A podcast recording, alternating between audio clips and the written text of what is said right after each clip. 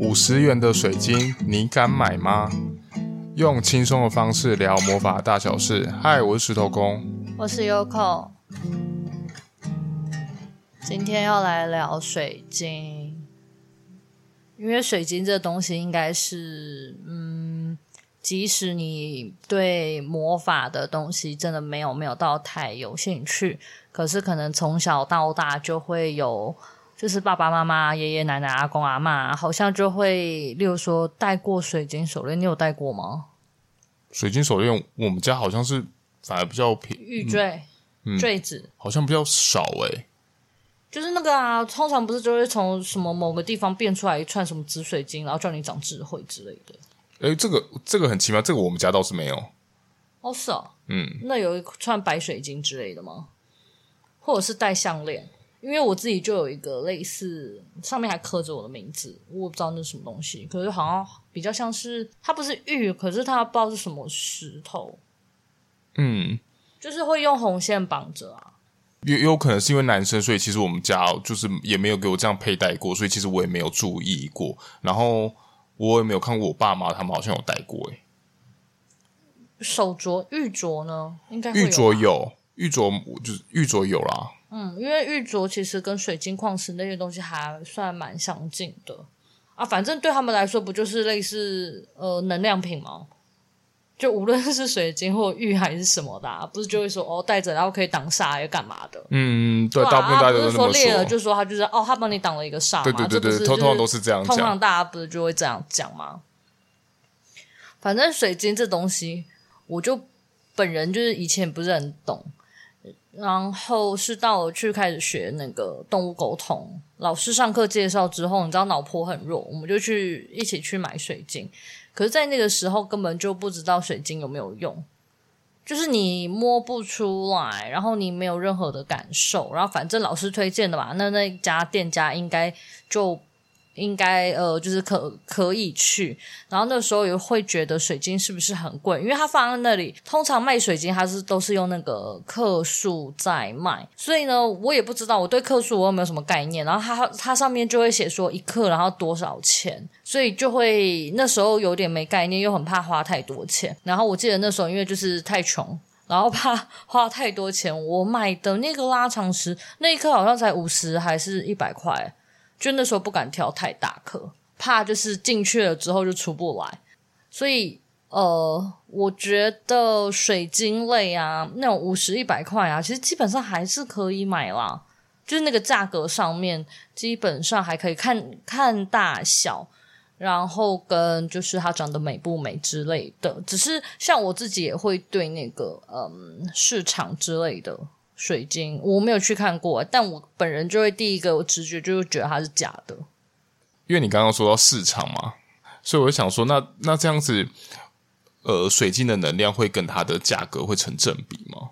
但是不会啊，诶，要怎么讲啊？朱砂是一个很贵的东西。它一颗就要价，反正就很贵啦，反正就对，就贵。所以呢，那个时候我曾经有一次，就是有人义卖，然后卖了朱砂的手链。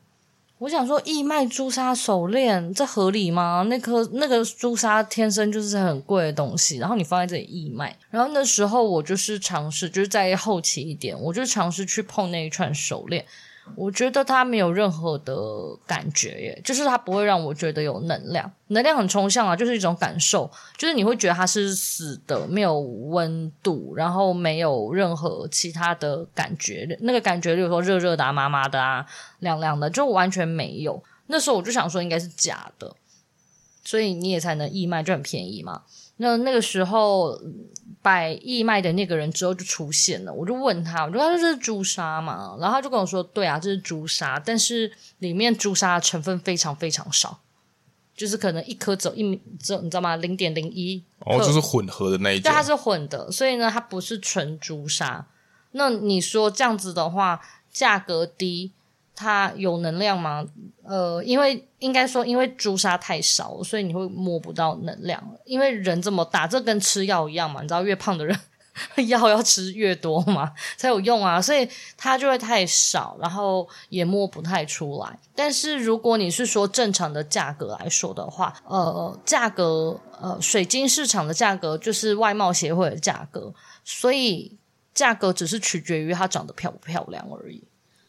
那每个人，那每个人对于能量的感受会是差不多的吗？假设，比如我的意思是说，哦，我有感受到这个能量还蛮强的，那其实那会有人会觉得会有感受到说，嗯，没有啊，我并我觉得这个能量很弱，会有这种事情发生吗？呃，看人吧，不是啊，这是我我我觉得这个每一个人，你的就呃，你的实验的人，你要先决定这两个人是谁。因为如果有一个人，他天生的感受度就是他就是你知道吗？每天浑浑浑噩噩的度日的话，他当然对水晶的感受他就会觉得很弱，他觉得没有什么，所以他这样就不能比较。那如果你是说两个可能等级差不多的人，那也有可能就是他们对这个矿石。每个人的相性不一样，所以他可能会觉得是弱的。所以这件事情，我觉得可能没有办法有一个呃绝对值，对啊。那就像那个啊，呃，反正就是我们其实很早之前，好几年前有就是有去进水晶来卖，就是我们就会直接，我们就开玩笑说我们去挖矿，不是真的挖矿，还真有人以为我们去挖矿，欸，怎么可能？我们挖矿应该要一些执照吧？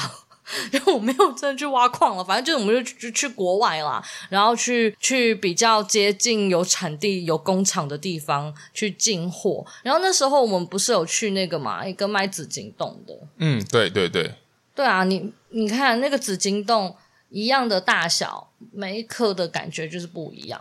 然后里面有一个它的能量就是特别强，不能说它特别好，就特别强烈啦。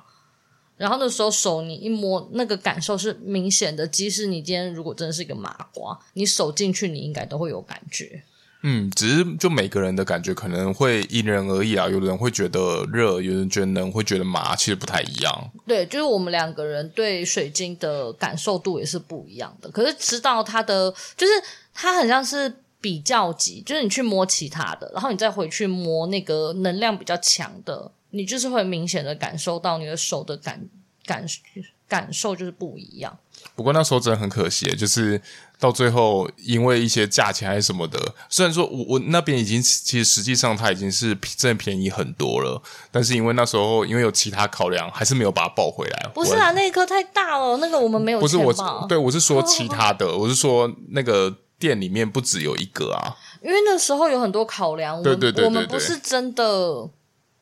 就是我们没有真的去学类似水晶鉴赏之类的，然后在金簇的世界里面，呃，所有的矿石我刚刚不是说就是称重卖嘛？所以其实，在金簇类啊，最怕的就是那个它灌水泥，呃，在后面，就是它它一定会有一个，就是大家看那个紫晶洞，不是外面都还是会有一个那个很就是灰灰的那个嘛地方嘛罩着。那有一些人为了要让这个价格变高，他就会去灌。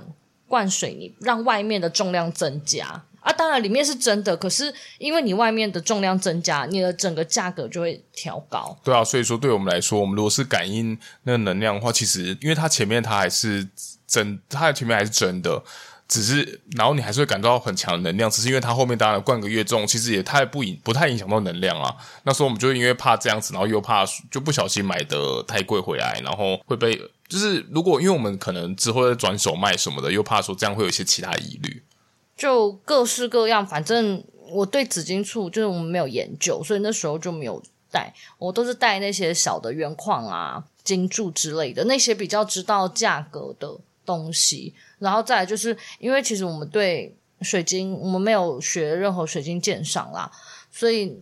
基本上都是靠，就是你手摸它有没有能，有没有感觉。讲能量讲好像很臭屁耶，反正就有，就有没有感觉，对，就一种感受。然后这个感受就是非常的细微，就是非常的小。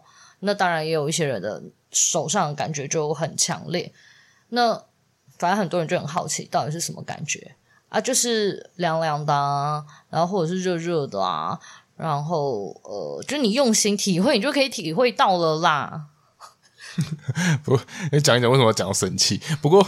不不过，我都觉得，如果说你真的呃，如果你觉得你自己是偏麻瓜一点的话，那我觉得像那种真的是像金触类那种，真的会比较容易会更有感觉，比起你去握那种小颗的矿石，就是这样子。反正就是故事就是来到 突然来到，因为在卖水晶嘛，所以那时候就一直有人问说，我们会不会有类似水晶水晶相关的课程？然后因为你学沟通，就你学宠物沟通。你基本上你就可以跟矿石啊、跟植物这些沟通，所以就很多人就问说，那我有没有可能有一天就开水晶沟通呃相关的课？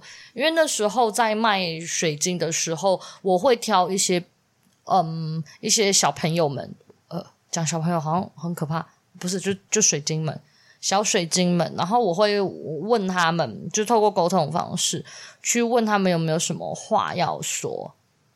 类似就是你们你们诶会听这个，应该都是对这些东西有点兴趣的。就是有一些卖场不是都会写那个矿讯吗？就是矿石的讯息。反正我矿石的讯息的读取方式，就是问他有没有什么话要给他呃下一个类似主人佩戴者的人，就有没有什么话要给他们，然后我就会把它写下来。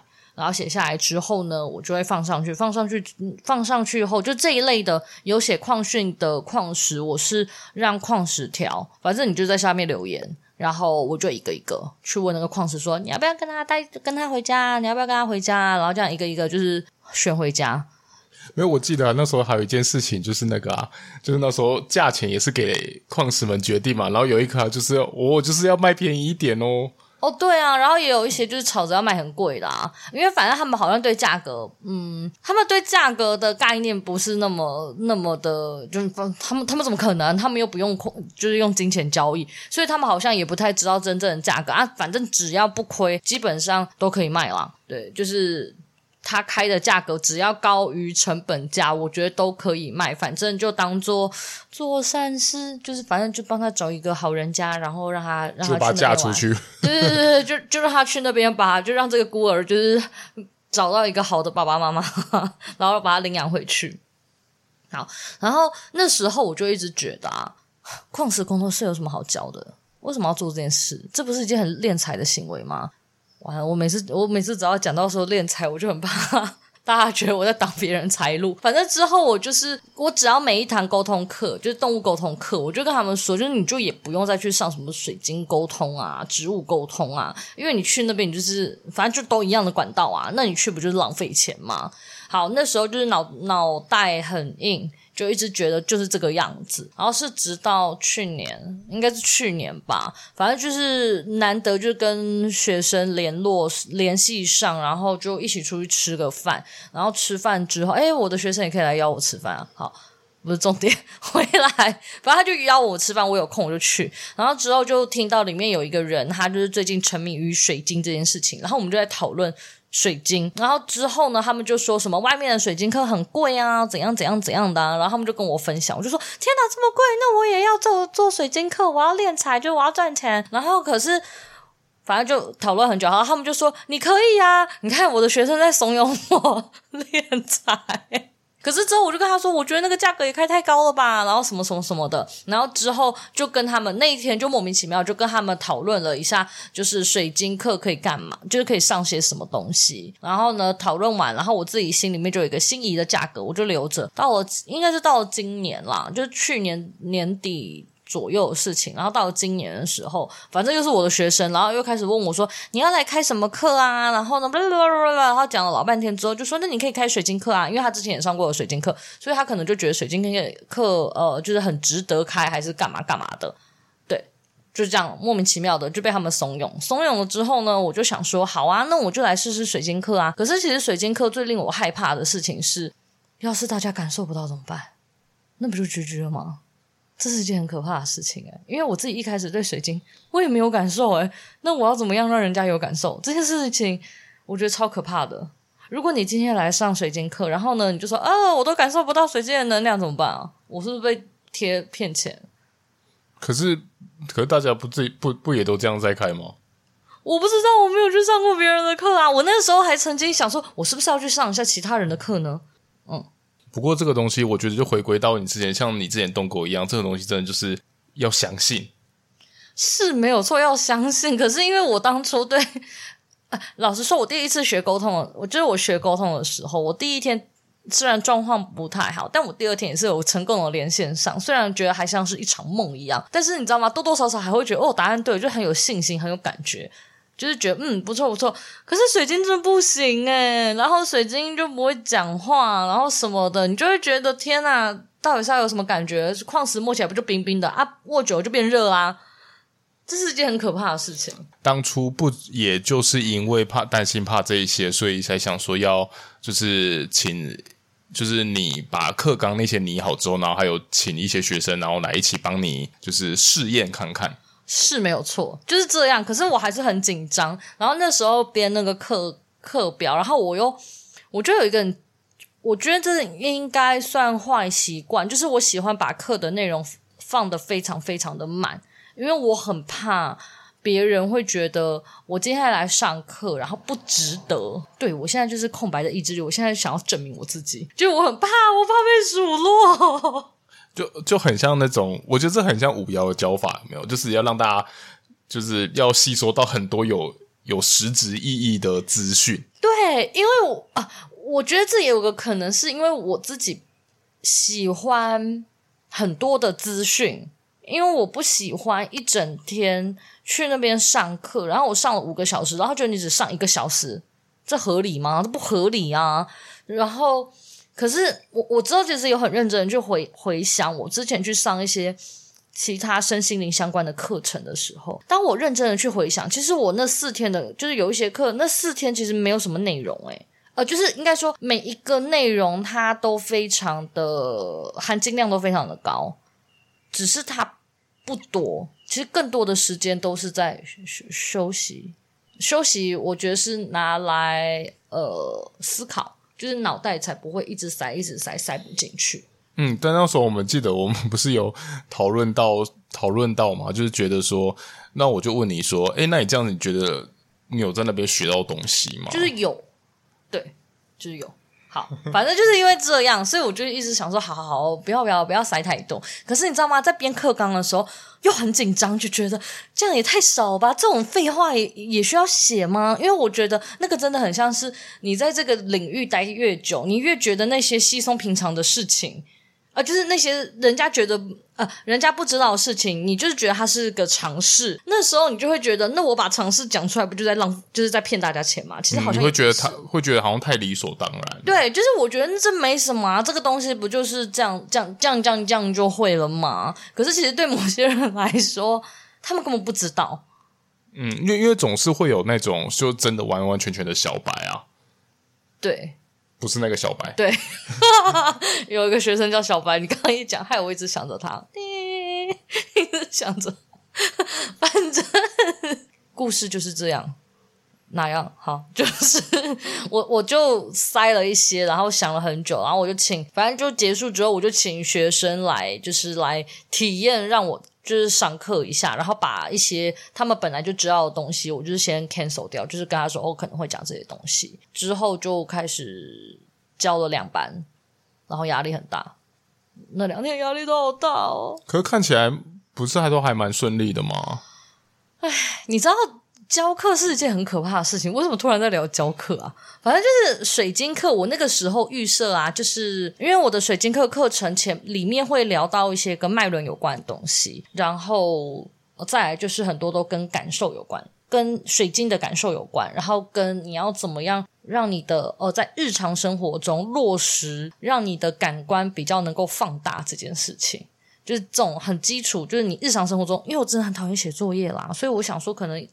应该有很多人跟我一样，就是很讨厌写作业，想要不费力的生活，所以就是很多那种很日常的可以做到的、简单可以做到的事情，让大家作业感不会太繁复。虽然这样听起来就很不神秘，可是我觉得这个能会做比较重要。所以前面就是都做了这些东西，然后后面我是会教一些跟水晶阵有关的，然后去摸那个水晶阵的能量感这件事。所以那时候我预设它有一点点，它是轻松的。轻松的氛围，所以第一天教课的时候呢，我的音乐什么就是放的比较轻松一些，有一种手工艺的感觉吗？啊，很像是上那种花艺课那一类的，就是让你这样子很放松，然后在咖啡厅这样子喝个咖啡，喝个下午茶，哦，感受一下，呜呼，这样子手工艺课程啊。所以实际上，实际上。有像吗？呃、有像你你这个设定吗？嗯，我觉得第一天蛮像的，因为大家可能就是吃吃喝喝，然后很开心的在分享。我觉得第一天大家是很放松的，只是来好玩的那种感觉，整体是这种感受。然后可是，然后之后呢，我就自以为就想说，哎呦，这样子还不错，跟我预想的不蛮像的。然后第二天我就想说。仿照昨天的状况，既然状况这么不错，那就照着这个。然后发现第二天根本就不适用。哦，是第二天变得比较严肃吗？对，就比较严肃啊。我我发现，因为第二天的学生比较认真。诶，我不是说第一天的人打混，我一直是说个性对于这件事情看得比较严谨，然后他们是想要来真的，嗯，跟自己对话的，呃。前一天比较像是我今天参加了一个呃手工艺，像精工编织这种很放松的一个小小的体验行程。哦，就是就等于说是每个人来的目的其实也就也就是也不太一样。就像你去学你动构的人，有的人可能是只是跟家里动物聊天，有的人是想要更更扩展出去啊，跟那些流浪动物或者是什么的啊。呃，对，然后第二天的人比较像是，就是真的走的比较深一点，就是我我就会炫，就是我就会觉得他们比较像是在灵修的人，就真的有很认真在灵修哎，我就只能这样讲，不然我还能怎么讲？就是有有很认真的在探索自己，然后他探索自己的方式是比较灵性一点的。然后第一天比较像是我也在探索我自己，但是我想要用轻快的步调。对，就是一个很像看书的，一个很像是玩乐旅行的这种感觉。就，就第一天比较像是我就是来体验，第二天比较像是钻研。哦，对对对对对，类似是像这样子啊。我知道，如果是套用人类图，然后听不懂的人就跳过这一段。就是第一天的人是三五三六通道，然后第二天的人是十六四八通道。嗯。就这种感觉，然后大家就说：“哈，那是什么感觉啊？不重要啊。”好，所以呢，第二天就是又又要调整，就是变成说可能音乐啊等等的，就是它会变得比较嗯，在更专注在能量里面，然后更专注的在自我对话里面。我觉得这样蛮有趣的是，这样子你以后你随着你每一个班，就是你就要切换不同的音乐跟状况，诶。对啊，所以我现在就觉得水晶课对我来说是有有一点点小小的难度。我之后还我还想说，我之后还要去建一些不一样的歌单，然后来应应不同的状况。哦，就有点像是客制化，所以麻烦就是因为他没有办法有一个制定的 SOP 在跑。对，没错，就是这样。好，反正那个水晶啊，就至少这两天呢、让我放下心里面的大石头，大家都多多少少都可以感受到能量呢，而且同学也非常的有同学爱，他们又互相的 分享。然后我觉得最厉害的事情是，大家很奇怪，就是在做那个水晶阵的时候，嗯，大家都可以摸到能量，诶，而且有些人摸到的能量感是一样的，嗯。而且是大概八呃七到八成的能量感是一样的，虽然还是会有一些些微的差异，但是我觉得那个感受度好像不会差到太多。嗯，然后这就这件事情让我觉得蛮蛮讶异的，因为我那时候想说这种东西这么抽象，大家会愿意去开口分享那种抽象到你以为是你手不知道为什么太紧张开始发热。还是你手这样摸一摸就起风了？这种，你手摸一摸起风好像很强诶。我之前就是因为我的水晶课沟通课，就是我会让大家去感受水晶的能量的时候，我会让他们在水水晶，就是隔两个人一组，然后其中一个人拿着水晶在另外一个人的手上旋转，就是这样子转圈圈，然后让那个人去感受水晶。那个能量在你手上转动的感觉，然后呢，只要那个人，只要那个学生他觉，就是他对水晶的能量感是风的感受的时候，就凉凉的感受的时候，他们就会以为是对方绕道起风了。哦，我我以为我会讲说是隔壁在旁在他耳边吹风，不不是，然后或者是他们就以为是电风扇，然后什么的，反正就我每次只要讲到这些东西，我就觉得有点好笑，就怎么可能起风啊？同学，醒醒好吗？要怎么样才能起风？这跟钻木取火一样难哎、欸欸！听起来这样子很恐怖，这样真的很有那种魔法的感觉。就像你幻想中，然后手握一个东西，然后莫名其妙就漂浮起来，开始旋转，然后起风。哎、我等下在想说，我们是不是可以尝试去想象、想象、想想这种想象把汤匙给弄弯了？我好无聊哦，我超无聊的耶！但是你知道吗？有一个念能力可以练呢，就是你把火点燃之后，你想象它放大，它好像真的会放大哎啊！歪题了，好，反正就是水晶课。那一天，就是大家对水晶阵的能量是摸得出来这件事，就是我本人就是非常的满意，然后又很感动，然后大家又可以带一个水晶能呃水晶阵回家，我觉得还蛮不错的。然后七月九号，很不自然的转场。七月九号跟十号，九号在新竹，然后十号在台中，反正水晶课是一天的，半半天，因为。剩下的东西真的就是只能让大家自己回去感受。能教的，老实说，我觉得就这样子。能够教那种两三天、三四天，然后出节课、进节课、超进节课的人，我真的觉得他们很厉害。我觉得如果我有钱的话，就我有存到一笔钱的话，我一定会去上上那些老师们到底为什么可以开初阶、中阶、进阶，然后上这么久。不过有的有的是因为他们，如果他们有去更更多认识水晶的话，他们可能会讲到，他们其实会有一些课程都是讲那些水晶的真的功用啊。哦，对，说到这里，我的课啊，就是别想来，就是知道粉晶是干嘛的，然后什么什么是拉力玛是干嘛的。哦，sorry，不不讲这种知识，自己去买书看了。而且我觉得这些水晶好像目前就是你在网络上其实很好找资讯啊。对啊，不觉得？你看，你还要来花钱，然后呢，再跟你讲 Google 上面的资讯，这样不是很浪费吗？我这样子有攻击到别人吗？应该没有吧。不过有有的人可能讲，就是他们、呃、那是可能他们自己的课程安排需求啦。哦，对，没错。对啊，他们可能觉得他们可能要讲一些部分的，因为他们可能就着重在这上面，就每个人不不一定不一样嘛。不过我刚刚这样讲，我觉得我是打脸我自己。你看，我最近在学那个雷诺曼，我也想要找老师上课。就算我有书，老师讲一样的东西，我觉得我还是想找老师上课。他讲书里面的内容也没关系，但是他不可以看着书讲。因为我发现我看书我根本记不起来。那伊老师要开课吗？哦，对啊，伊伊老师，伊老师在编教材啊，他在阿里山上编教材。听起来，哎、欸，听起来很像有灵，他在灵修，他可能都会去吸取那个那个神木神木的日月精华，然后呢，写下那个雷诺曼的神谕，然后来教我，好期待哦。而且刚好那边也有另外一个老师哦，对耶，他们就是一三联合，感觉就很强，就是他们研究出来应该很厉害，我好期待他们的课哦。然后我要当他第一个学生。好，好了，我今天分享到这里了，就是那个水晶课又硬要回来，水晶课有兴趣的话，呃，可以来问我们。价格，我记得我下一次的那个价格还是有打折，然后之后可能就会恢复原价了吧，就是这样。剩剩没几个礼拜了，就你们要是闲闲没事的话，可以来找我吃吃喝喝，然后玩水晶，然后粘贴水晶。然后要是粘不起来的话，我也不会帮你，你可以请同学帮你。好，就到这边了。好啦，拜拜。